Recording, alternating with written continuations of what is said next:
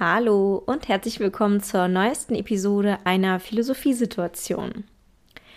In der heutigen Folge soll es um das Thema die Banalität des Bösen gehen. Das ist eine Beschreibung von der politischen Theoretikerin Hannah Arendt, welche sie in ihrem Bericht über den Prozess von Adolf Eichmann in Jerusalem benutzte. Das ist eine sehr berühmte Phrase, die viele von euch vielleicht auch schon mal gehört haben Sie wurde auf die verschiedensten Phänomene danach angewandt. Und das Phänomen, das Arendt damit beschreiben wollte, wird bis heute sehr kontrovers diskutiert. Der Ausdruck stammt aus dem 1963 erschienenen Buch Eichmann in Jerusalem, ein Bericht von der Banalität des Bösen. Das Buch beinhaltet sowohl die Beobachtungen, die Hannah Arendt als Zuschauerin im Gerichtssaal machen konnte, als auch biografische Daten von Adolf Eichmann selber. In dieser Folge möchte ich keine Zusammenfassung des Buches machen und mich auch nicht ausführlich mit Arendt als Person auseinandersetzen. Es soll auch nicht um ihre anderen Werke gehen, sondern ich möchte mich vor allem auf das Konzept von der Banalität des Bösen konzentrieren. Die Geschehnisse um Adolf Eichmann innerhalb des Gerichts sind dabei natürlich wichtig und ich werde dafür auch einige Hintergründe liefern, aber ich möchte mich eben aus philosophischer Sicht vor allem damit beschäftigen, was Arendt meinte, als sie von der Banalität des Bösen sprach und warum dieses Konzept so extrem umstritten ist und so viel Kritik hervorgerufen hat. Hierfür möchte ich erstmal ein paar biografische Daten zu Hannah Arendt selbst vorschieben und zwar ist sie als Johanna Arendt 1906 in Linden geboren. Das ist heute ein Stadtteil von Hannover. Und 1975 in New York City gestorben. Sie war eine jüdisch-deutsche, US-amerikanische politische Theoretikerin und Publizistin und sah sich selbst nicht als Philosophin bzw. wollte nicht so genannt werden, obwohl sie Philosophie studiert hat. Und zwar sogar unter dem berühmten Philosophen äh, Heidegger, Martin Heidegger, mit dem sie sogar eine Beziehung pflegte, eine heimliche. Und später promovierte sie ebenfalls im Fach Philosophie und strebte sogar eine Professur an. Sie fertigte sogar eine fertige Habilitationsschrift an. Ihre Pläne auf eine Professur wurden allerdings von den Nazis vereitelt, da sie, wie gesagt, Jüdin war. Sie ging 1933 ins Exil nach Paris und anschließend nach Amerika, wo sie 1951 dann auch die amerikanische Staatsbürgerschaft erhielt, nachdem sie ganze 14 Jahre lang staatenlos gewesen war. Also Deutschland hatte ihr die Staatsbürgerschaft aberkannt. Sie schrieb zahlreiche Bücher und Essays, beschäftigte sich vor allem mit den Themen Totalitarismus, Demokratie sowie politischer und moralischer Verantwortung.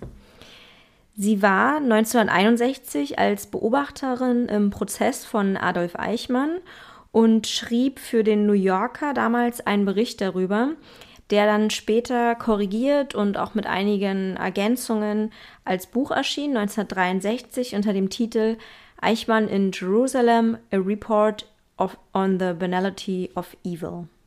Arendt war Existenzialistin und hat auch einige Schriften zum Existenzialismus verfasst. Sie war der Meinung, dass Menschen von Natur aus weder gut noch böse sind und dass Individuen eine Verantwortung tragen für ihre eigenen Taten.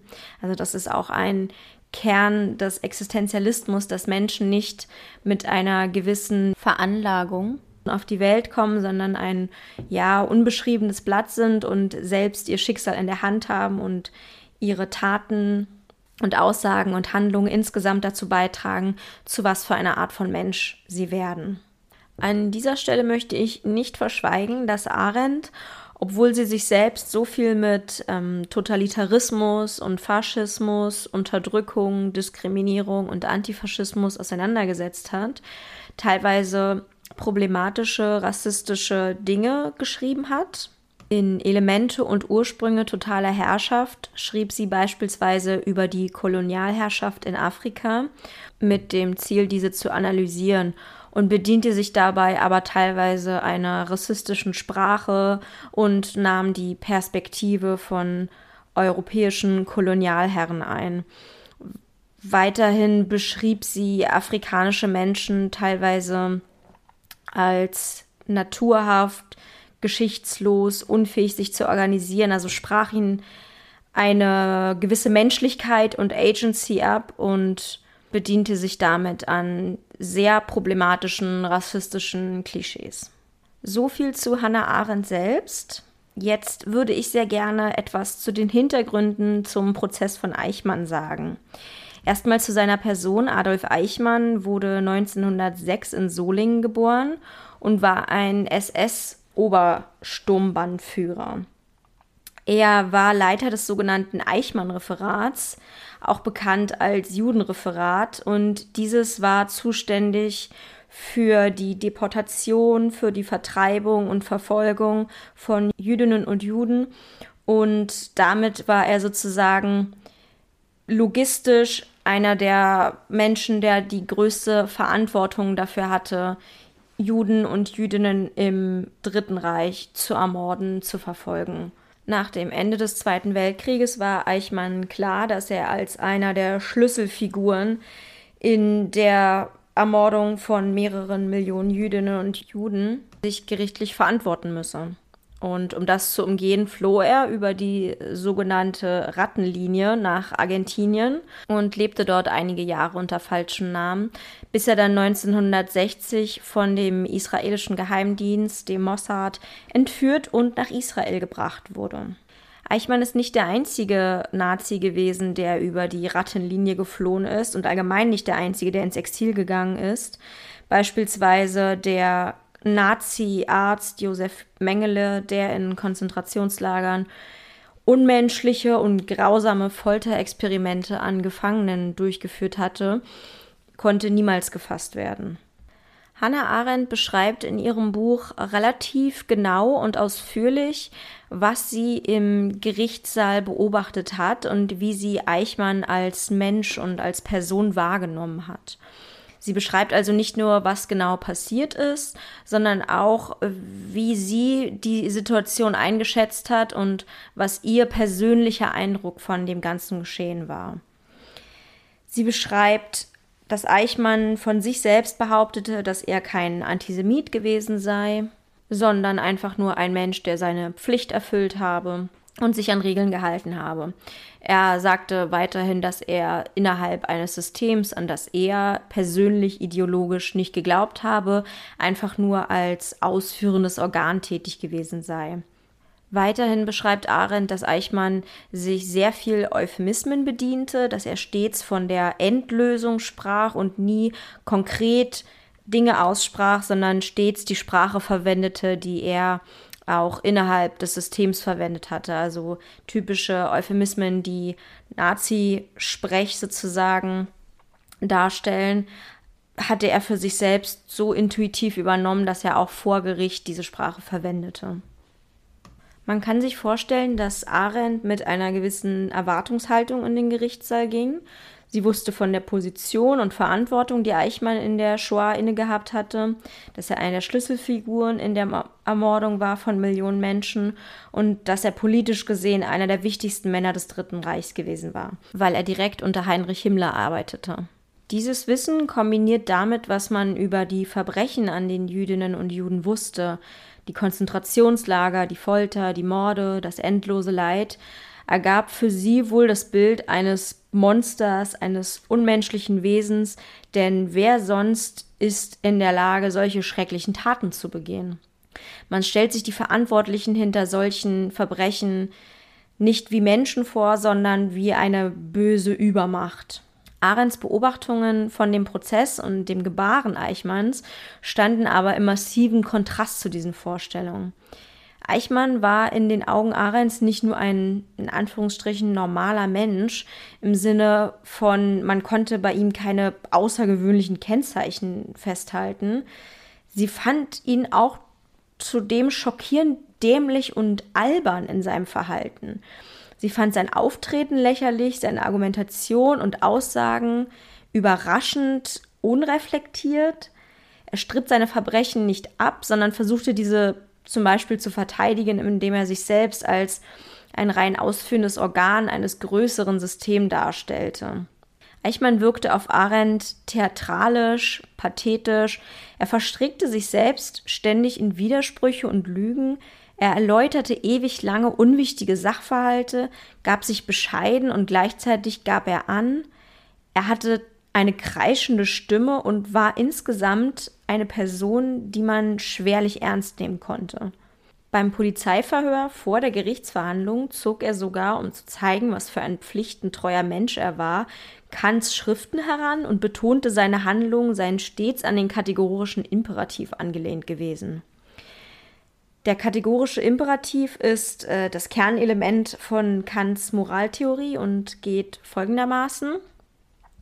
Handle stets nach der Maxine, von der du möchtest, dass sie zugleich ein allgemeines Gesetz werde.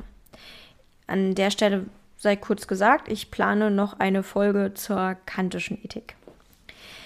Inwiefern Eichmanns vermeintliche Pflichttreue sich dann anschließend wandelte oder an anderen Prinzipien orientierte, wird nicht ganz klar.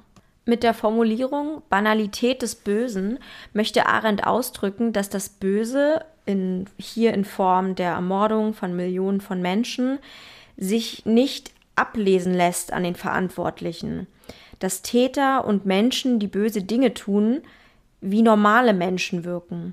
Dass sie sogar, wie im Falle von Eichmann, unfreiwillig komisch wirken können, weil sie so nichtssagend sind, dämlich, unreflektiert, unwissend oder albern. Böse Taten werden von normalen Menschen begangen, das heißt jedoch nicht, dass alle Menschen zu solchen Taten fähig sind.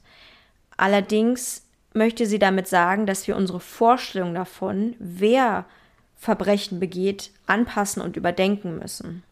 Das Wort banal möchte eigentlich ausdrücken, wie normal, nichtssagend und unspezifisch Eichmann eigentlich war und dass man nicht direkt ihm das Böse im Gesicht ablesen kann. Der Ausdruck Banalität des Bösen wurde vielfach kritisiert, so wie ihr Buch insgesamt und ihr Schreibstil. Das Wort banal ist einigen sehr übel aufgestoßen, weil sie es als Verharmlosung der Shoah angesehen haben. Angesichts der Einmaligkeit der Verbrechen der Nazis schien es vielen KritikerInnen falsch, so ein Wort zu benutzen, denn aus ihrer Perspektive sind Eichmann und Konsorten schlicht böse und das Wort banal kommt einer Relativierung gleich. KritikerInnen sagen, dass Arends Einschätzung falsch sei und dass es durchaus schlicht böse Menschen gebe und dass deren charakterlose Erscheinung kein Hinweis darauf wäre, dass sie nicht böse seien.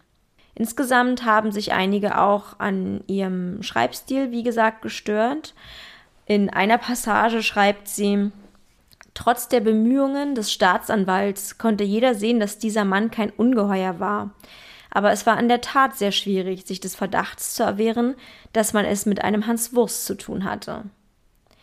Es ist natürlich ein Wort, was albern wirkt in diesem doch sehr ernsten Zusammenhang und es könnte einigen Menschen so vorkommen, als wäre Hannah Arendt der nötige Ernst der Situation nicht klar gewesen. Es wirkt für viele unangemessen in diesem Kontext, ein Wort wie Hans Wurst zu benutzen. Zudem meinen einige in ihrer Analyse von Eichmann als Schreibtischtäter, als Beamtenverbrecher und als rein bürokratisches Organ des Systems, dass diese Interpretation falsch sei. Eichmann hat sich ja selber stets versucht so darzustellen, als sei er ähm, nur ein kleines Rädchen im System gewesen und als sei er persönlich nie antisemitisch gewesen. Da sagen einige KritikerInnen aber, dass Eichmann beispielsweise viele Konzentrationslager persönlich besucht hat, die Lage vor Ort gesehen hat und es dann so darstellen zu lassen, als wäre seine Partizipation rein bürokratisch gewesen und als hätte er nicht aus ideologischen Gründen gehandelt oder vielleicht gar nicht richtig gewusst, was hinter seinen Schreibtischtaten stand, dass das eine falsche Einschätzung sei. Ich finde die Kritik an Arendt teilweise nachvollziehbar, finde den Ausdruck Banalität des Bösen aber dennoch sehr passend.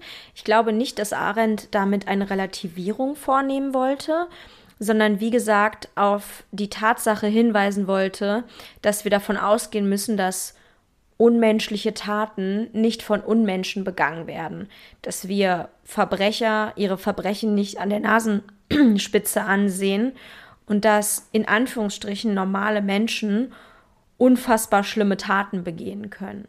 Das Konzept von der Banalität des Bösen wurde auch von anderen Intellektuellen aufgegriffen, unter anderem von der Philosophin Kate Mann, die von der Banalität der Misogynie spricht.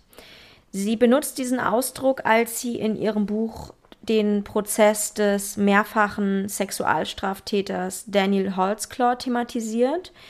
Dieser wurde von seinen Freunden, als er vor Gericht kam und von seiner Familie verteidigt mit dem Hinweis darauf, er sei nicht so einer, nicht so eine Person. Kate Mann schreibt daraufhin Folgendes. Diese Leute, in Anführungsstrichen, diese Leute, werden dargestellt, als könnte man sie nicht lieben, als seien sie unverwundbar und hätten keine Vergangenheit jenseits ihrer Verbrechen, kein eigenes Ich und keine wertvolle Zukunft zu verlieren.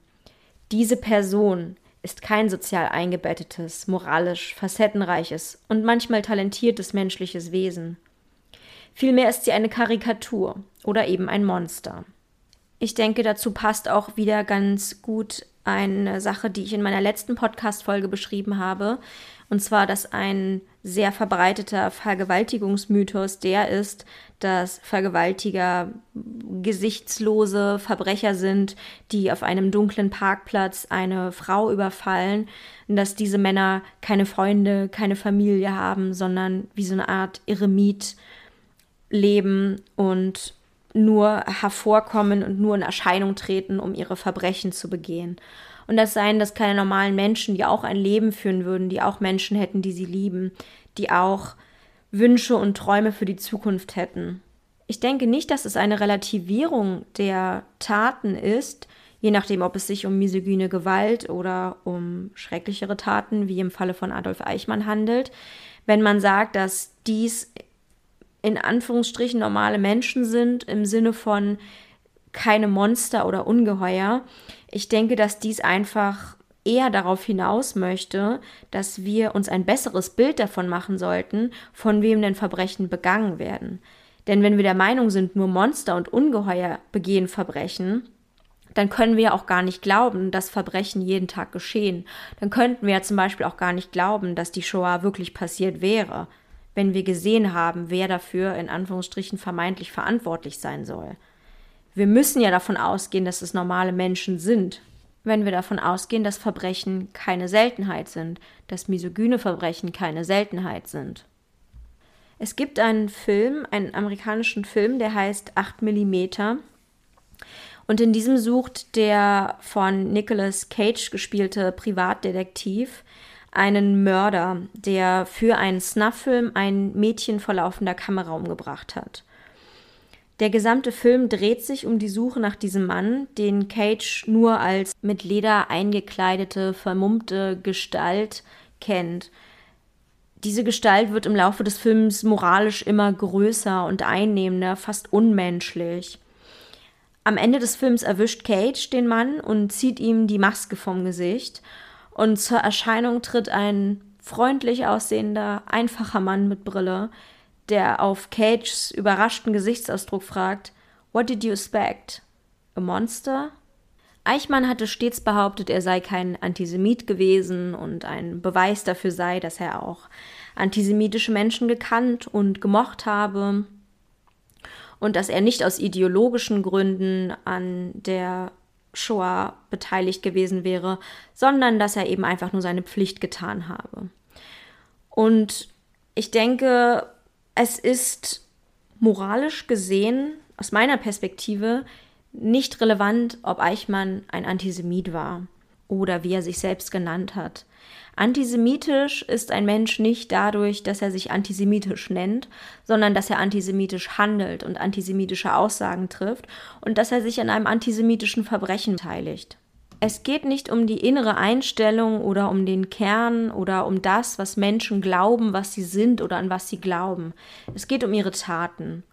Und das ist so ein bisschen ähnlich bei anderen Diskriminierungsformen, bei Rassismus oder Sexismus, wo Menschen sagen, nein, ich bin nicht rassistisch, in Wahrheit bin ich so, in Wahrheit bin ich ganz anders, das war nur ein Witz oder was auch immer. Es ist völlig egal, was Menschen von sich denken, welchen Eindruck sie von sich haben. Im Endeffekt ist das entscheidend, wie sie nach außen sich geben und wie sie andere Menschen behandeln. Und wenn man etwas Rassistisches sagt, dann hat man etwas Rassistisches gesagt, egal ob man sich selbst als Rassist in sieht oder nicht. Und was ich persönlich an dem Buch von Arendt so gut finde, ist diese Entzauberung von dem Konzept davon, was böse und was schlecht ist. Ich glaube auch nicht, dass Menschen einen schlechten Kern haben und manche Menschen gut und manche Menschen schlecht sind. Unsere Taten sind das, was uns zu dem macht, was wir sind und nicht das, was vermeintlich in uns drin schlummert. So, und das war's auch schon mit der Folge. Ich hoffe wirklich, dass ich diesem Thema einigermaßen gerecht werden konnte. Es ist wirklich hochkomplex und ich habe so viele Informationen dazu online finden können, die ich hier in dem Podcast nicht untergebracht habe, weil ich versucht habe, mich an einem roten Faden entlang zu schlängeln und nicht zu sehr nach rechts und links auszuscheren. Aber ich denke, das Wesentliche habe ich gesagt. Ich hoffe sehr, dass euch die Folge gefallen hat und freue mich über alle, die bis zum Ende durchgehalten haben.